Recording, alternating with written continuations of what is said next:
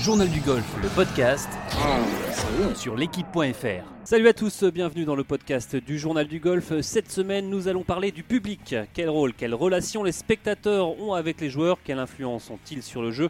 Nous allons en débattre. Également au menu de la semaine, la 12e place de Tiger Woods au Honda Classic, sans oublier les chroniques de Johanna Claten et Rémi Bedu. Et nous terminerons par la traditionnelle fantasy de Rémi Rivière.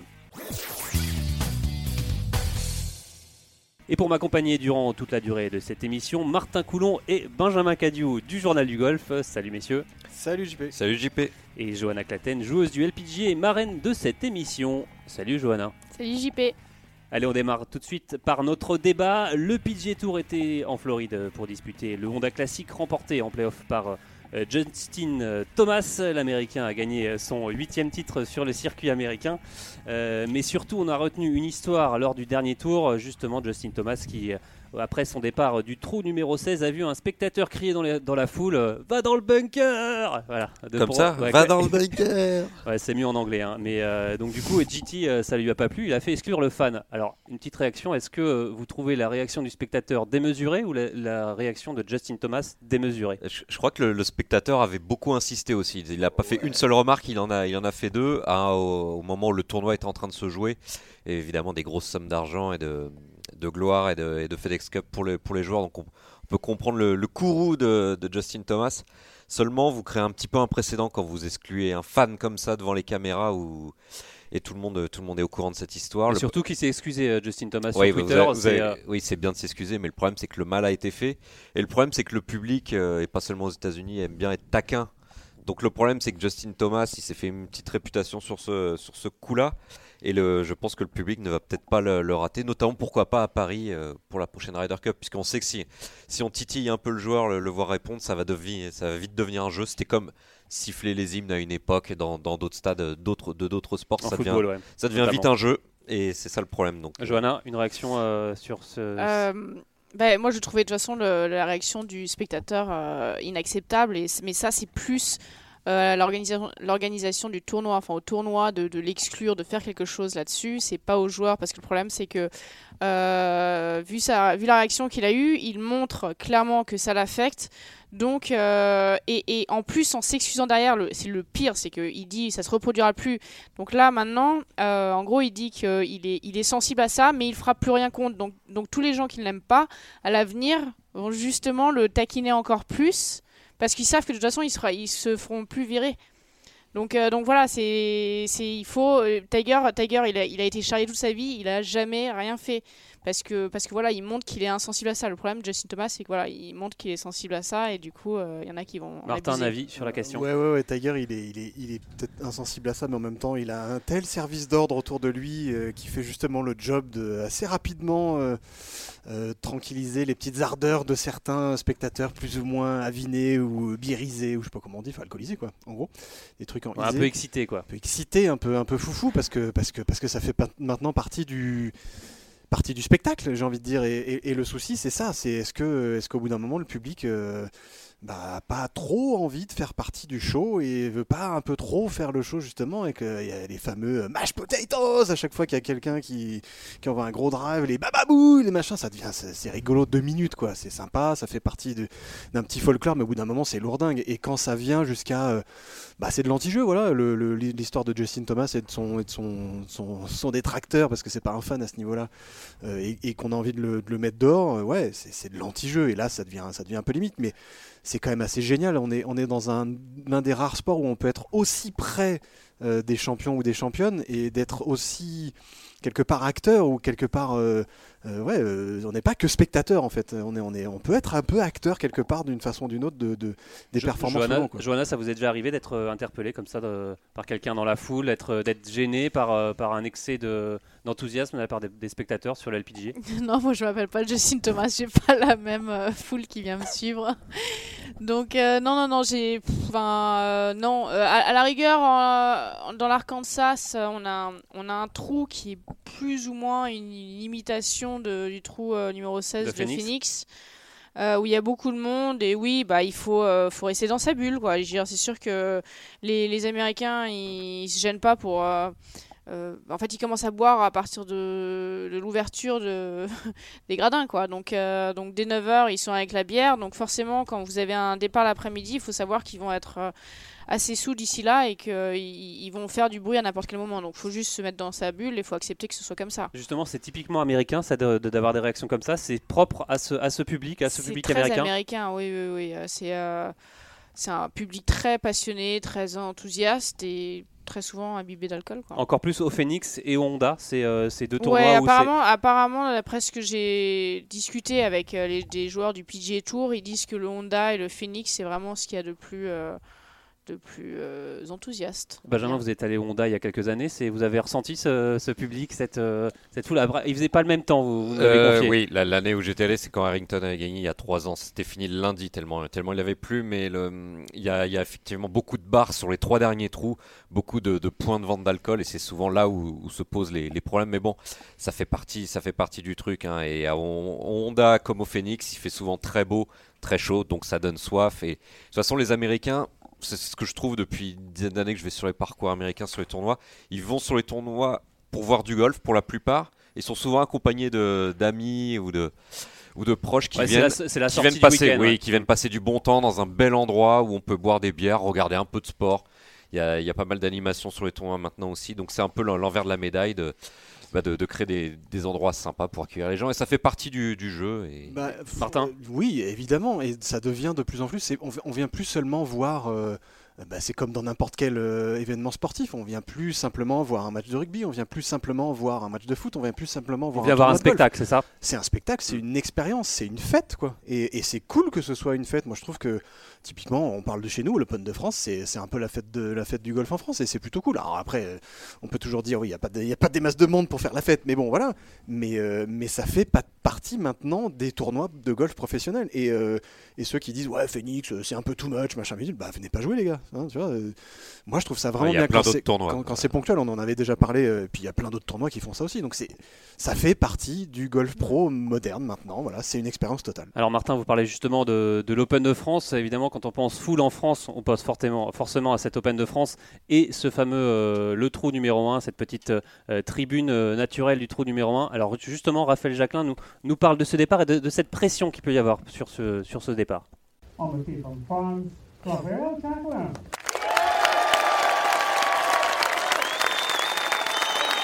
C'est vrai qu'il y a un peu ce stadium qui est autour du petit numéro 1. Et le fait d'avoir tout ce monde qui fait beaucoup de bruit quand on arrive en tant que Français, généralement euh, c'est assez plein. Et d'un seul coup on entend une mouche voler, ça ça met plus de pression que la normale. Donc euh, voilà. Et là encore une fois, on, se dit qu'il y a 40 mètres pour poser la balle. C'est un coup, un des coups les plus faciles du parcours. Donc voilà, on se, on rattrape à ça.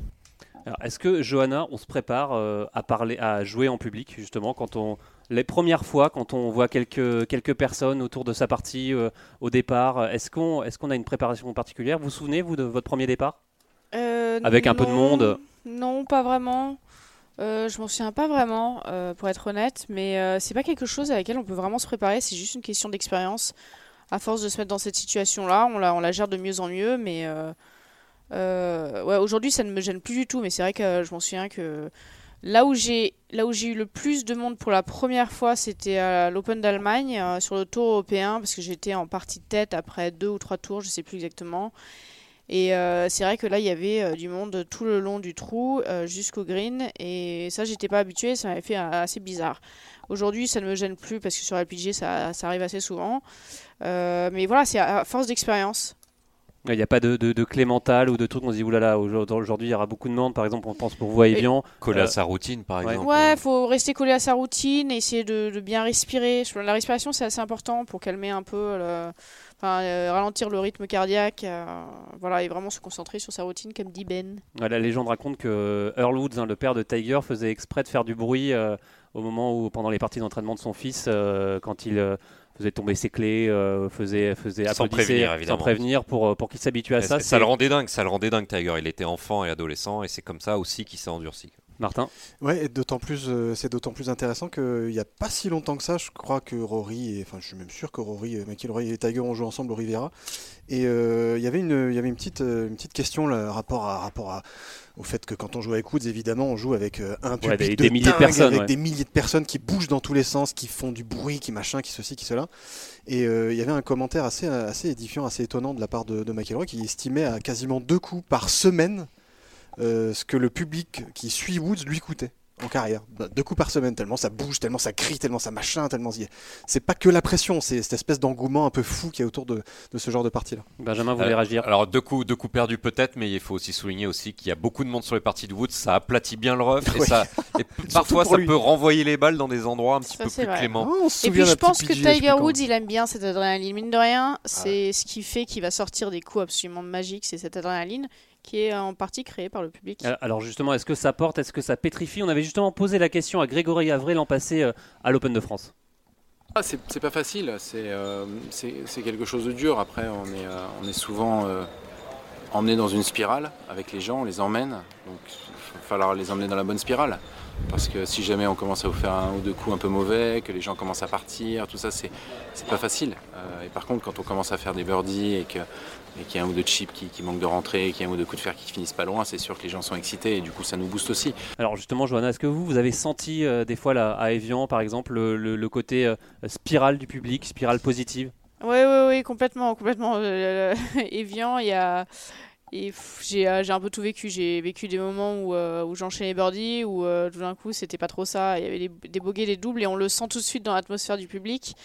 Et, euh, mais ce qui, ce qui m'a touché, c'est que le public ne, ne m'a jamais abandonné euh, dans les moments où, les- où j'enchaînais les mauvais trous. Euh, il restait avec moi, donc ça c'était sympa. Euh, après, c'est vrai que c'est hyper sympa de sentir l'enthousiasme. Moi, ça me porte plus qu'autre chose. Benjamin?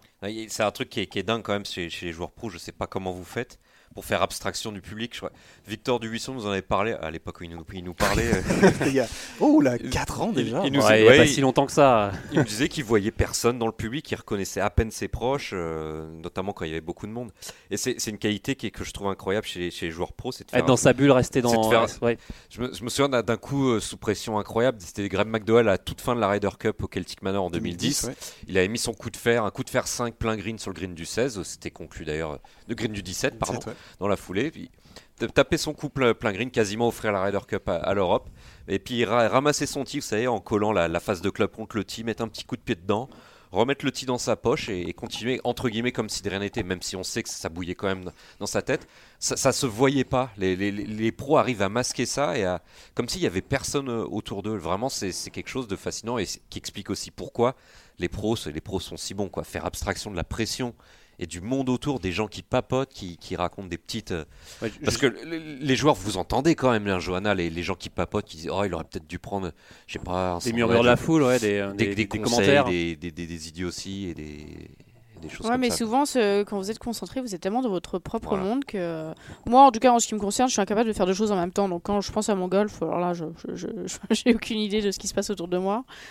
Et, euh, et voilà. Et puis, vous êtes avec votre caddie, vous parlez avec votre caddie, vous essayez, vous essayez juste de, voilà, de rester un peu dans votre, dans votre bulle. Benjamin, vous avez l'habitude, vous, des grands prix, euh, quand il y a un peu de monde autour, des, autour de vous dans une partie, euh, en tant qu'amateur, c'est compliqué à gérer? Ah oui, bah oui, c'est compliqué. et C'est pour ça que les, les joueurs de Grand Prix sont pas sont pas pros. C'est peut-être que sous pression, on est on disjoncte facilement et on, et on sort complètement de, de notre routine. Et c'est généralement des, des axes de travail avec, avec les coachs et notamment qu- qu'on a eu la chance de s'entraîner avec Franck Lorenzo Vera, c'est apprendre à, à déconnecter entre les coups, à penser à autre chose entre les coups pour, re- se- pour se reconnecter uniquement en arrivant en arrivant à la balle. Mais c'est de toute façon ce qui fait la différence entre les, les petits bonhommes et puis les, les grands garçons sur, sur le circuit. C'est c'est la gestion, la gestion mentale. Quoi. Martin? Ouais, rapidement pour revenir sur, euh, sur cette influence plus ou moins positive du public sur les, sur les joueurs, il y a quand même un, un- un moment précis où on sent bien que la pression du public elle est, elle est gigantesque, même pour ces immenses joueurs avec euh, un palmarès de dingo, c'est au départ du 1 de la Ryder Cup. Quoi.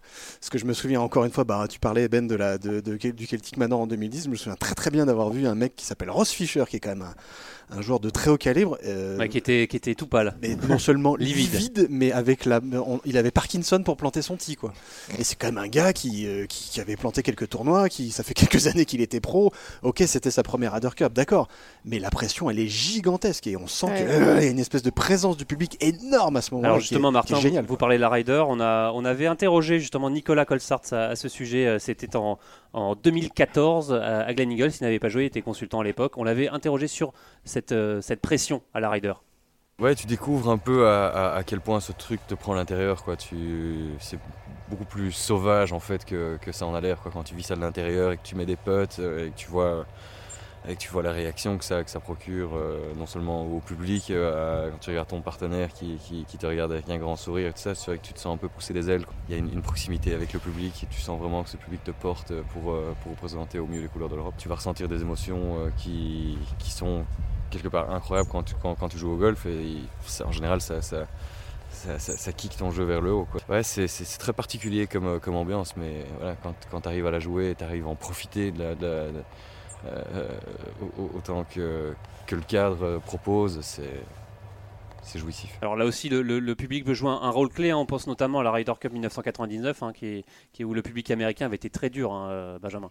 Était plus que très dur parce qu'ils avaient carrément pénétré sur le, sur le dernier green alors que Olazabal pouvait encore euh, sauver la situation en rentrant à un putt énorme suite au putt énorme de, de Justin Leonard. Mm. Là, on était allé beaucoup trop loin et c'était, crois que c'est l'exemple à la limite le plus Négatif. le, le pire, le, le plus négatif de, de ces, de, ces 30 dernières années sur de- d'une ambiance qui allait beaucoup trop loin. Là, là, c'était hors de contrôle. Ouais, la Ryder Cup, c'est un, c'est un peu un, un environnement à part hein, pour, pour le public, pour les joueurs. C'est une- c'est un- c'est quelque chose qui est, qui est vraiment hors norme. Martin. Mais c'est complètement hors norme, et c'est complètement hors norme déjà par le format de fête, et c'est complètement hors norme par- par le fait que bah, il y a deux équipes de 12 joueurs qui s'affrontent et qui ont chacun le même maillot et qui, qui, qui, au lieu de se, de se, de se, de fighter tout comme ils le font toute l'année, bah, ils jouent ensemble les uns contre les autres. Donc ça, c'est sûr que de fait, euh, le public prend parti, et de fait, euh, il y a une partie du public pour une équipe et une partie du public pour l'autre, et ça, ça se ressent énormément, et ne serait-ce que dans les tribunes, ne serait-ce que dans les, dans les comportements des spectateurs, et c'est là que c'est génial, parce que là, il y a une vraie... euh, et, et ce qui est assez génial aussi là, à, à part à Brooklyn en, en 99, il n'y a jamais eu vraiment de gros débordements. Enfin, je veux dire, c'est, Ouais, on se ça souvient, reste. on Bon, après, on se souvient à Hazeltine le, le, quand- le match entre Patrick Reed et Pas faux. McIlroy, pas faux. euh, où le public américain été assez chaud et Patrick Reed avait justement calmé un peu euh,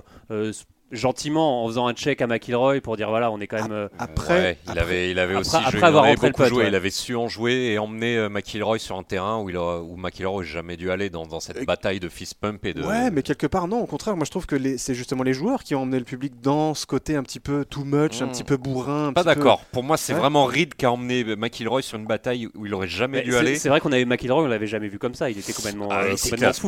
Mais il comme ça à la veille aussi. euh, je veux dire, quand il fait sa petite révérence après avoir mis un eagle euh, au, au 15 ou au 16, je sais plus, je me souviens mal- malgré plus trop de ça. Mais voilà, il y avait, il y avait ce côté un petit peu, allez, on y va, on va on- je, je vais, je vais vous montrer, euh, public de bande de foufou là, qui, voilà, il y a une espèce de, une espèce de réponse, il y a une espèce de, de, de- de dialogue que je trouve plus, voilà, qu'il faut, qui- évidemment, faut que ça reste dans le respect. Le dialogue voilà. de la foule. Le dialogue de la foule, mais, mais mine de rien, euh, il y avait une histoire comme euh, avec Rory, je me souviens qu'il s'était fait un petit peu, un petit peu chahuter euh, assez personnellement, et justement, il avait fait virer un spectateur, si je ne dis pas de bêtises. Je crois que euh, c'était après sa, Ryder. après sa rupture avec Woniaski aussi, il me semble. Oui, le- Ouais. le, le spectateur a fait, a fait une référence. Et là, Ouais, il, a, il a voulu carrément lui. avait- Ouais, Rory allait encore plus loin que Justin Thomas puisqu'il a voulu aller choper physiquement le, le joueur. Il s'était fait retenir par le Par des d'ordre, ouais. services d'ordre. Et puis il y avait aussi beaucoup de, de vice-captains qui étaient, qui étaient dans le coin qui l'ont empêché d'aller trop loin parce que. De faire une cantona, quoi. Ouais, je pense que le, le- le gars il était, il était prêt à aller le choper. Il était, il s'était rapproché des cordes et c'était vraiment pas passé loin. Mais de toute façon, ça demande un, un self-control vraiment incroyable parce que Rory, euh, j'y étais euh, cette année-là à Zeltine,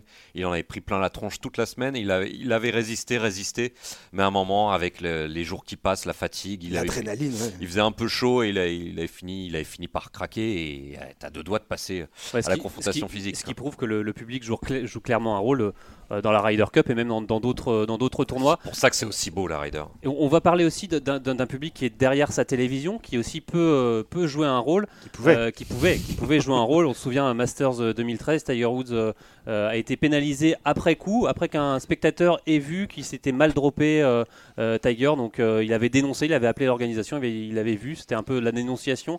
Qu'est-ce que vous en pensez Ça, des joueurs qui, qui regardaient, euh, des spectateurs qui regardent la télé, qui disent euh, oulala, euh, là c'est pas C'est bon. pathétique. Enfin, c'est tout simplement pathétique. C'est vraiment, ils ont rien d'autre de mieux à faire. Thompson aussi avait ouais, été, Lexi Thompson, mais c'était, c'était complètement ridicule. Euh, non, mais je, suis- je suis vraiment ravi que cette, cette règle ait changé. Quoi. C'est... Alors Martin, est-ce qu'on peut rappeler la règle?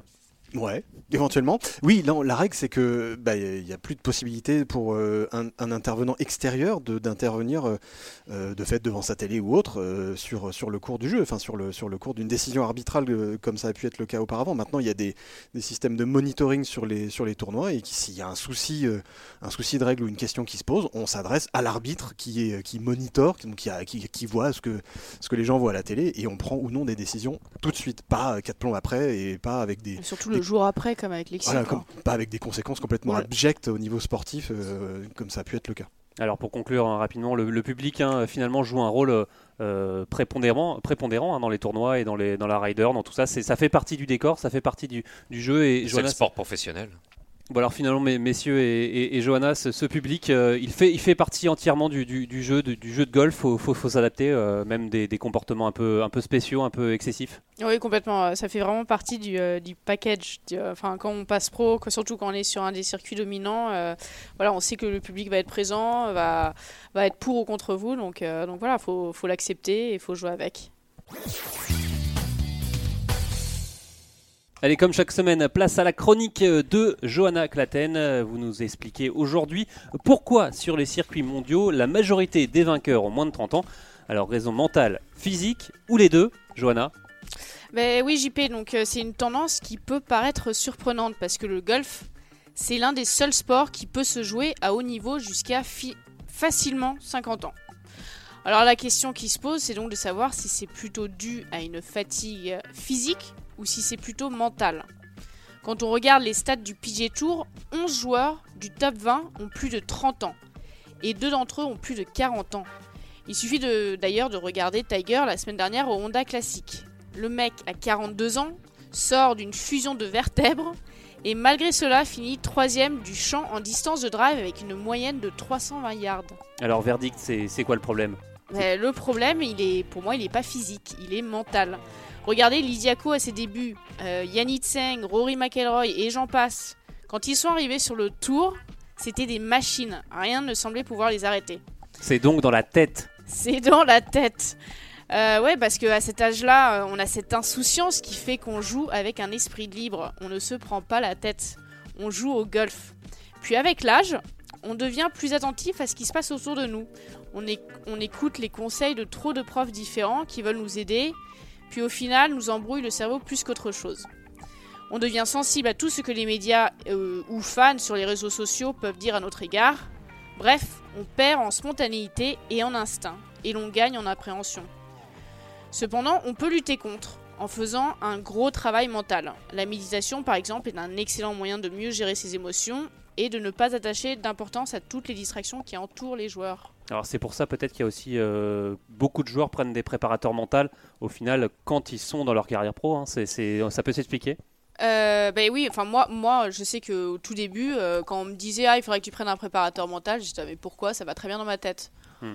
Euh, bon bah aujourd'hui, je, je sens que voilà j'ai besoin, c'est quelque chose que j'ai besoin de travailler parce que c'est vrai qu'on on joue euh, au, dé- au, au début de, notre carrière, on joue sans aucune appréhension, on n'a pas de peur, on, joue au golf et après, je, je sais on se prend beaucoup plus la tête, donc euh, on, ressent beaucoup plus le besoin de faire un gros travail mental. Ouais, d'ailleurs, on voyait, Michael Lorenzo Vera que vous avez eu euh, dans le prochain numéro du Journal du Golf, Martin Coulon, lui, ne voulait pas de préparateur euh, mental euh, au début de sa carrière et après, finalement, il a changé d'avis, euh, Michael. Bah ouais, ouais, il y, a- que les cons qui changent pas d'avis, j'ai presque envie de dire. Et Mike est loin d'être de, ce cas-là. Et il s'est bien rendu compte que pour être performant globalement parlant, et puis vu, l'âge avançant, et plus que qu'il y avait quand même quelques petites, quelques petites tensions en lui qui lui empêchaient de vraiment développer son niveau, bah oui, oui, il s'est- astreint à la préparation mentale et, et, à- et même à de la psychologie tout, tout court. Donc ouais, c'est évident que c'est ultra important. Ça fait partie du package du, de la performance de haut niveau.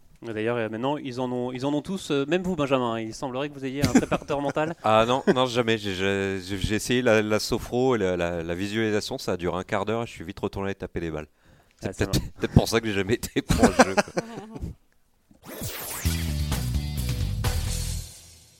Maintenant au PGA Tour, euh, après son code moqué au Genesis Open, Tiger Woods euh, s'est offert euh, un presque top 10. hein. il a fini euh, 12e euh, Tiger au Honda Classic. Euh, en plus, il y avait pas mal de vent euh, sur le parcours. Euh, C'est prometteur euh, pour, pour Tiger, notre Tigrou euh, qui, qui monte en puissance, Johanna? Bah oui, dis donc, Martin, alors, on ne croit toujours pas. Non, je suis toujours sur ma. f- Mais je suis pas sur ma fin, mais. Euh, Bon bref, je- on peut on peut pas. Oui, évidemment qu'il y a du progrès, évidemment que c'est super. Bon, on l'a encore vu mettre des drives dans tous les sens, hein, Tiger. pas tant que ça, il prend 66 ou 67% de fairway Oui, parce qu'il a beaucoup quand même de- beaucoup joué de, de, de fer Et 2, ce qui de, de bois vachement- 3. Ce qui était vachement intéressant, Bah, pas tant que ça pour qu'il soit troisième en distance de drive, quand Ouais, même. mais ça hein. c'est sur les deux trous de mesure, donc c'est un peu, bon, Ouais, un peu ouais. galvaudé. Ah ça, mais oui, il y avait quand même euh, de la, de la- il y a de l'explosivité, ça tient physiquement. Enfin, je veux dire. Et Je trouvais qu'il swingait mieux le driver. Je trouvais que c'était dans le Ouais, rythme. plus ça, fluide. c'était voilà, mieux. ça, ça Mais il monte en puissance, il y a, on Ouais, sent qu'il y a. ouais, ouais. Voilà. Mais Ouais. c'est vrai que bon, pour rejoindre Martin, je, je- c'est vrai que Ah. moi-même, non, non, non, mais moi-même, j'étais pas hyper optimiste parce que Honda, connaissant le, connaissant le, tour- le, le parcours. parcours de PGA National, euh, c'est un parcours qui ne pardonne pas beaucoup et il est vraiment difficile. Il se joue dans des conditions difficiles, donc euh, c'est vrai que moi-même, je n'étais pas hyper optimiste. Je m'attendais jamais à un top 15 de Tiger. Surtout après Ça, 104 c'est vrai. manqués au Après, moi, c'est sur le reste de la saison. Je, moi, je suis convaincu qu'il va gagner. Martin? Ouais, euh, évidemment, évidemment que, que je, je suis enthousiaste, évidemment que je suis. euh, ça, c'est- c'est c'est plaisant de voir euh, un tel joueur performer de la Ouais, bah, sorte. On vous sent mettre le haut là, Martin. Vous Mais non, mettez je le mets haut pas là. le haut là, j'essaie juste de mettre un petit peu de, de, de, de- voilà de, de- Surtout qu'il est chez de SFR. sérénité, voilà. Surtout que je suis pas du tout, je suis, je sais même pas, je crois d'ailleurs, je sais même plus.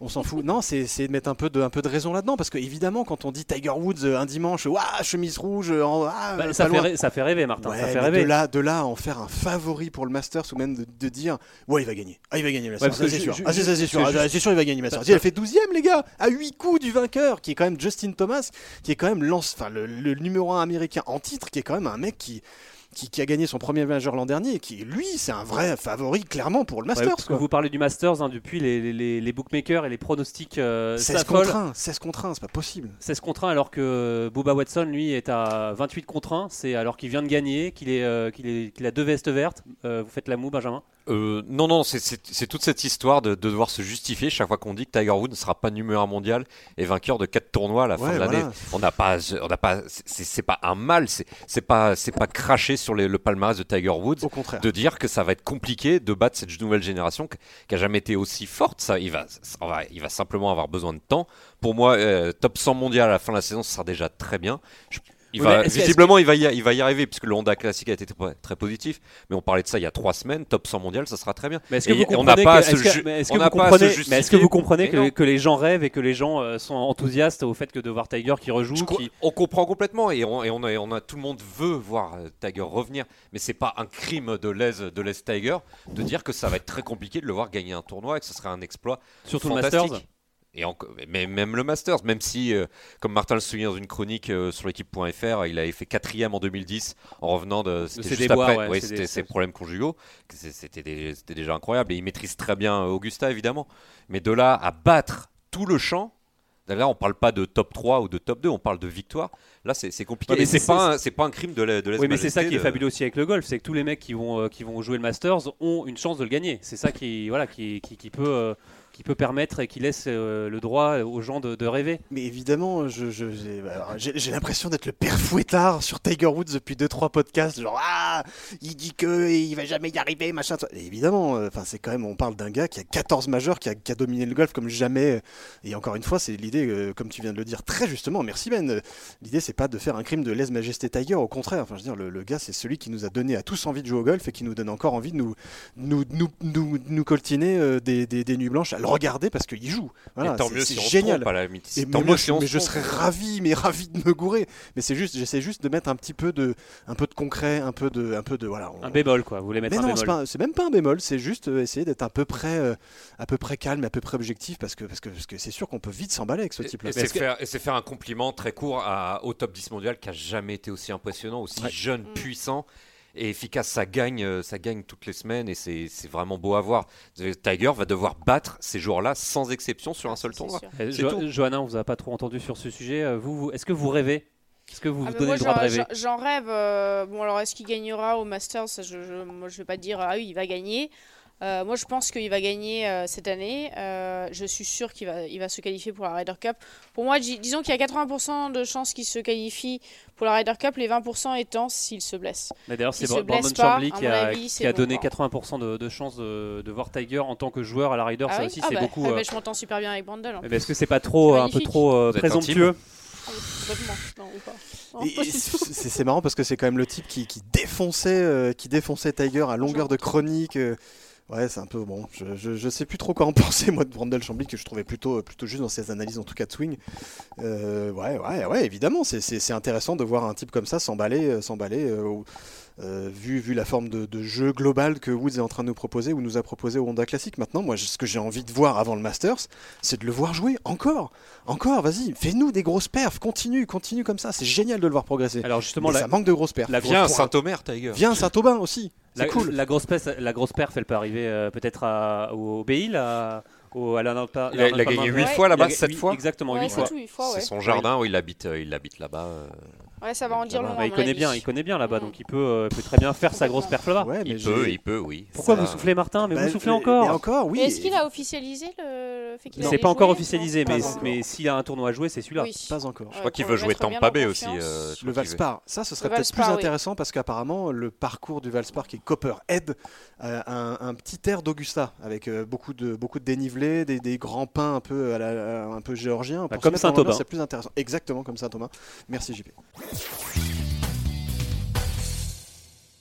Allez, c'est l'heure euh, de la traditionnelle euh, question euh, de la semaine Ah. avec, avec, vous, avec vous, Rémi Bedu. On le rappelle, hein, vous êtes pro à, à Montgriffon avec une académie de putting des plus réputées, euh, basée sur la tec- technologie du Sam Putt Lab.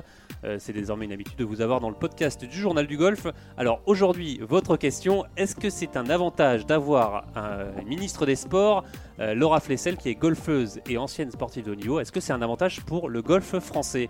Alors Rémi Mais parce que euh, bah déjà j'ai apprécié que Laura Flessel, qui est notre ministre des Sports, euh, félicite et tweet euh, la victoire de Céline Boutier en Australie. Je, je trouve que c'est mettre en avant à la fois le golf féminin et, euh, et le golf. Donc en cette euh, année de Ryder Cup, euh, je voilà, j'y vois un très bon signe. Alors, Ah, est-ce que, est-ce que, le, est-ce que du coup, du coup, c'est un avantage ou non d'avoir une, euh, une golfeuse et ancienne sportive de haut niveau au poste de ministre euh, des Sports? Alors justement, c'est un petit peu la, la- la question que j'ai posée et les avis sont très partagés. En fait, euh, les, les internautes sont assez pessimistes en disant que finalement on avait eu Jean-François Lamour qui était lui aussi golfeur et que ça n'avait pas apporté grand-chose. Jeff Love, hein, On avait qu'on eu un-. Euh, on avait eu aussi euh, un président de la République, euh, François Mitterrand, qui jouait beaucoup au golf et finalement... euh, Ouais, il jouait beaucoup. Il jouait en cachette, Il jouait, ouais, il jouait en cachette. hein, C'était pas euh, en France, c'est pas trop. euh, D'ailleurs, je crois même qu'il y a un, il y a, il y a comme un, il y a un practice sous l'Assemblée joue 100 nationale. jours sur 360. Il paraît, il paraît que c'est dans, Ouais, dans, la, l'abri nucléaire. Il croit qu'il y a un- il- la légende voudrait qu'il y aurait des filets pour taper des balles de. Non, c'est pas, une légende. C'est hein. pas une légende, C'est pas ouais. une légende. Ça, ça existait dans les années début des années de, des- début des années 2000. Mais c'est toujours caché. hein, Ils veulent pas trop dire. Ouais, crois je, qu'il je a crois été qu'il y est plus, puisque la Ouais. dernière fois que je suis allé à l'Assemblée nationale, j'avais demandé à un député, mais il n'était pas au- du tout. au Alors d'ailleurs, Rémi, ce qui est marrant, c'est qu'en en France, euh, jouer euh, quand on est président, jouer au golf, c'est un peu, euh, c'est mal vu. Alors qu'aux États-Unis, c'est complètement l'inverse. Faut Ah jouer oui. au golf pour être président. Voilà, Donald Ouais. Trump n'y manque Euh, pas. alors, je reviens sur le, le caché ou pas caché. Euh, en fait, euh, à l'Assemblée nationale, il y a en effet un practice de golf. Et j'en suis sûr, puisque c'est un, c'est un collègue et ami qui donne les cours euh, là-haut. C'est Voilà. bien noté. Merci beaucoup, Rémi. On vous retrouve euh, la semaine prochaine pour votre nouvelle euh, question de la semaine. Merci, Rémi. À bientôt. Allez, quelques infos maintenant. En bref, on va l'accueillir. C'est Rémi Ah. Rivière, notre homme du Sud, à l'accent euh, qui sent bon euh, le soleil. Le soleil en cette période hivernale où il, où il neige de par chez vous, Rémi. Absolument. Il neige à euh, gros flocons du côté de dans Toulouse, on me signale. Toute c'est la région sud-ouest, il me semble, Jean-Philippe. ouais. Alors, Exactement. vous allez nous donner quelques infos en bref. On va d'ailleurs commencer euh, par euh, la France qui gagne avec Céline Boutier qui a remporté son deuxième euh, titre sur le Ladies European Tour. Belle victoire en effet de, de Céline Boutier, très loin de la neige. hein. C'était ce week-end en Australie, plus précisément au Ladies Classic Bonville. Mais très près des kangourous. la Française était déjà en tête de samedi après trois tours. Elle n'a pas craqué dimanche. Elle s'impose à moins 10 avec deux coups d'avance sur l'américaine Katie Burnett. Et c'est déjà sa deuxième victoire sur le circuit européen à 24 ans. On écoute la réaction de la championne. Je suis super contente de décrocher ma deuxième victoire en Australie. C'était un tournoi incroyable et un parcours euh, encore meilleur. Et euh, je, suis, euh, je suis juste super contente d'avoir pu finir euh, aujourd'hui et j'ai fait tout ce que j'ai pu, donc j'ai aucun regret. Oui, c'est vrai que j'ai eu un début de saison un peu difficile, donc de décrocher une victoire, euh, une deuxième victoire sur le LED si tôt, c'est vrai que ça, ça me rend un peu plus confiante pour, pour le reste de la saison et j'espère euh, en décrocher encore quelques-unes. C'est le Scottish Open qu'elle a gagné ou- Rémi, vous avez noté ces notes de cornemuse d'ailleurs, qui, qui- c'était très euh, jolie mélodie. hein. Absolument. Euh, alors Céline Boutier donc, va jouer en parallèle sur le circuit européen et sur le LPGA Tour, qui est, on le rappelle, l'élite américaine. La saison dernière, Boutier avait fait forte impression sur la deuxième division, le Symetra Tour, en gagnant deux fois. Donc souhaitons-lui autant de réussite pour cette saison, et c'est déjà bien parti. Alors une autre info, mais c'est- on se passe, ça se passe sur le Challenge Tour. On ne connaît toujours pas la destination de la grande finale, mais par contre on aura un nouveau tournoi en France, euh, Rémi. En effet, cap sur la Provence, euh, en parlant de Sud et le bien nommé Open de Provence. L'annonce a été faite la semaine dernière par le Challenge Tour. Alors Sud-Est, hein, Sud-Est. hein. Sud-Est, bien sûr, on se trompe pas. C'est le golf international de Pont-Royal, situé sur la commune de Malmort, dans les Bouches-du-Rhône. Il accueillera ce nouveau tournoi et son tracé est unique en France. Pourquoi? Parce qu'il a été dessiné par la légende espagnole CV Ballesteros et c'est l'unique parcours que CV a imaginé en France. D'ailleurs, il y aura déjà un air de rider lors de cet Open de Provence puisqu'il aura lieu du 20 au 23 septembre, soit une semaine avant The événement à Paris. Donc la France accueillera 4 étapes du Challenge Tour cette année, après le Haute-France Open, le Cordon Golf Open et le fameux Vaudreuil Challenge qui vous est si familier Jean-Philippe. Tout à fait. À dernière info, euh, ça se passe sur le European Tour avec le Golf 6 qui change de format, c'est ça Rémi Euh, Expliquez-nous tout. Oui, alors un petit rappel déjà pour nos auditeurs, vous avez peut-être déjà entendu ce mot, le Golf 6. Le Tour européen avait fait sensation l'an dernier en présentant ce nouveau tournoi. C'est une compétition en match play et entièrement sur 6 trous, et il y a 16 équipes pour 16 pays. La saison dernière par exemple, c'était Greg Bourdi et Alex Lévy qui avaient défendu les couleurs françaises. Mais la nouveauté cette année, c'est que trois équipes un peu spéciales se mêleront à la bataille. La première, c'est l'équipe des capitaines, Thomas Bjorn, le patron européen de la prochaine Rider. Il jouera avec Catriona Matthew, la capitaine de la Solheim Cup. Et il y aura deux équipes féminines, une équipe anglaise composée de Georgia Hall et Charlie Hull, et une équipe européenne avec Mel Red et une autre anglaise, une autre anglaise pardon, et la norvégienne Suzanne Petersen. On vous conseille en tout cas de suivre ça, Jean-Philippe, car la compétition est assez sympa à regarder à la télé. Ça se passera du côté de Saint-Alban en Angleterre les 5 et 6 mai prochains. Euh, Merci euh, beaucoup Rémi. Alors vous restez avec nous euh, quelques instants, on va vous garder Avec pour grand votre, plaisir. votre fantaisie. Johanna, juste une réaction sur ce Golf Sixes euh, qui va mêler mix, euh, garçon, fille, c'est euh, c'est bien pour vous? Ah que ouais, vous en non, pensez? je, bah, je trouve que c'est super pour euh, promouvoir euh, en tout cas le golf féminin parce que bon évidemment euh, on est beaucoup moins bien suivi que les hommes et voilà ça nous permet d'avoir un peu plus de De visibilité voilà, de visibilité et euh, en plus euh, ouais ils ont ils sont pas choisi n'importe qui comme joueuse puisque c'est Charlie Hull, Georgia Hall euh, et d'un et d'un autre côté Melissa Reed et et Susan Peterson. Euh, je pense qu'elles seront loin d'être ridicules. Ça, ça va jouer de que- quelle boule au fait? Ça, c'est une bonne question, justement. J'ai- J'aimerais bien savoir. Euh, je sais pas trop comment ils vont s'y prendre, mais, euh, mais bon, en tout cas, c'est c'est super sympa. Je, je suis Alors, ce, qui, de. ce qui est dommage, c'est qu'il n'y ait pas de, de française peut-être dans, dans- dans le- la liste. Ouais, je, je, ben, je sais pas si on a proposé par exemple à Karine, parce que Karine, sur le papier, Karine elle est meilleure que. Euh, Karine Hichet, elle est meilleure sur le papier que Melissa Reed. Pas, pas Suzanne, mais en tout cas, Melissa. donc, Est-ce qu'on lui a proposé? J'en sais rien. Peut-être un tournoi en parallèle sur le LPGA. euh. Oui, ben, on sait que cette semaine, elle est justement à Singapour. Donc, à mon avis, il y a pas mal de joueuses à qui on a proposé, mais bon, Singapour, mine de rien, c'est un gros tournoi, euh, sans cut. Voilà, c'est. euh, Bon, en tout cas, c'est en tout cas, une, bonne initiative, c'est une bonne chose. Ah, c'est une super chose, ouais. Euh, Benjamin? Ouais, non, toujours du, du Kiss Pollet qui, qui, qui avance, qui propose des, des choses nouvelles, qui est parfois un peu, un peu brutal. On le voit avec les, les joueurs du Challenge Tour qui rentrent pas dans certains tournois, mais il y a du nouveau depuis deux ans sur le- l'European Tour. Et là, un tournoi mixte, euh, c'est vraiment génial. Quoi. Allez, merci beaucoup euh, Benjamin. Et pour terminer en beauté, chose promise, chose due, hein, place à la fantaisie du Tour européen par Rémi Rivière, euh, notre mascotte. Euh, on le rappelle, hein, vous êtes plus de 400 à jouer euh, sur la Ligue Journal du Golf. Allez Rémi, un petit point sur le classement rapidement. Encore une fois, nous avons un nouveau leader, Jean-Philippe, avec la prise de pouvoir de Florent Gontier, le patron de la team Beast to Fly. Team Alors- Beast to Fly, ouais, c'est... Alors, le nom est osé. Alors, Florent s'installe juste devant le leader de la semaine dernière, Théo Morin Dior, souvenez-vous. Ah, Le- celui des sacs, le monsieur des sacs. Il le- absolument, il le devance de 580 euros. Alors ça peut vous paraître beaucoup à notre échelle, mais sur le tour c'est évidemment très peu.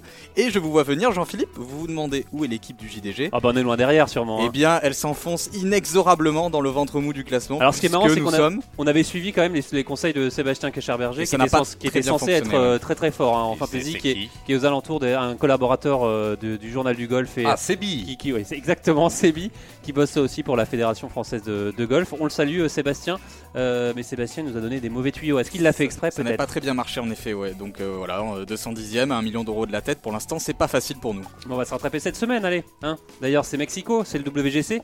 Qu'est-ce que qu'est-ce qu'on peut faire pour redresser la pente Alors euh, oui, Jean-Philippe, nous allons dévoiler la composition Arrêtez de. d'écouter nous allons- Sébastien. Nous allons, bah, nous allons dévoiler justement notre composition, mais vous l'attendez tous, j'en suis convaincu. Mais avant ça, nous allons vous donner l'équipe du leader, Ah bah oui, puisque nous avons appelé Florent de la team Beast to Fly. et de la team Bistouflé absolument, et qui nous a gracieusement révélé ses choix pour Mexico. On l'écoute. Les deux sûrs pour moi, c'est Fleetwood et Ram. Les, deux, on peut pas passer à côté. Hein. J'ai euh, Noren, Justin Rose, Peters et Je, je fais une première équipe le lundi et je modifie jusqu'au dernier moment. En fonction des joueurs que j'aime bien, la forme du moment, les derniers tournois qu'ils ont joués. Et euh, je regarde aussi un peu l'année dernière, euh, l'année d'avant, ce qu'ils ont fait sur le tournoi. Euh, si, si parcours, si, s'ils connaissent bien le parcours, enfin, etc. Mais bon, c'est beaucoup de feeling. Là, franchement, c'est compliqué. Autant les autres tournois, il y a toujours des joueurs qui ressortent euh, vachement, mais là, il y a, il y a trop de monde. hein. Euh, pour l'instant, pour Ouais, c'est un- une team euh, très intéressante hein, avec un- une pointe d'accent du sud aussi, Rémi. Hein. Ah ben vous l'avez bien reconnu. C'est un collègue à vous. Absolument. Euh, Alors qu'est-ce que vous allez faire, vous Un copier-coller va- euh, de, de la team Beast to Fly? On va essayer de rester sérieux cette fois-ci. On va simplement mettre des gros joueurs parce que WGC oblige. On prend Alex Noren en capitaine parce qu'il est dans une forme redoutable. On a Fleetwood, Ram, Rose qui sont aussi avec nous. Donc voilà, on met des grosses têtes. À deux membres. Rose. hein, Rose, si on à veut prononcer gagner. Rose évidemment, c'est pour les winners. Euh, deux membres du top 5 mondial, plus Fleetwood qui est 11ème au classement. Et puis on va tenter deux paris entre guillemets. Alors premier qui n'en est qu'un à moitié puisque c'est Ross Fisher. Il avait failli gagner à Abu Dhabi en janvier, il avait terminé à deux, deuxième à deux coups de Fleetwood. Mais ça reste un petit pari puisqu'il n'a pas joué un seul tournoi depuis un mois. Et le deuxième pari c'est Xander Schauffele. C'est osé ça, Xander Schauffele. Le tout jeune américain, euh, vous avez peut-être déjà entendu son nom lorsqu'il a gagné la finale de la FedEx Cup l'année dernière alors qu'il n'était qu'un simple rookie. Et bien cette saison, Schauffele n'a plus rien de rookie et on le voit bien performer à Mexico. Allez, merci euh, beaucoup euh, Rémi pour cette fantaisie. On va écouter, on va faire, on va appliquer vos conseils à la lettre et, on va vous retrouver la semaine prochaine comme d'habitude. Et merci euh, à vous de nous avoir suivis. C'est la fin de cette émission. Merci à Hugo Ponce pour euh, la réalisation et on se retrouve la semaine prochaine. Salut. Journal du golf, le podcast sur l'équipe.fr.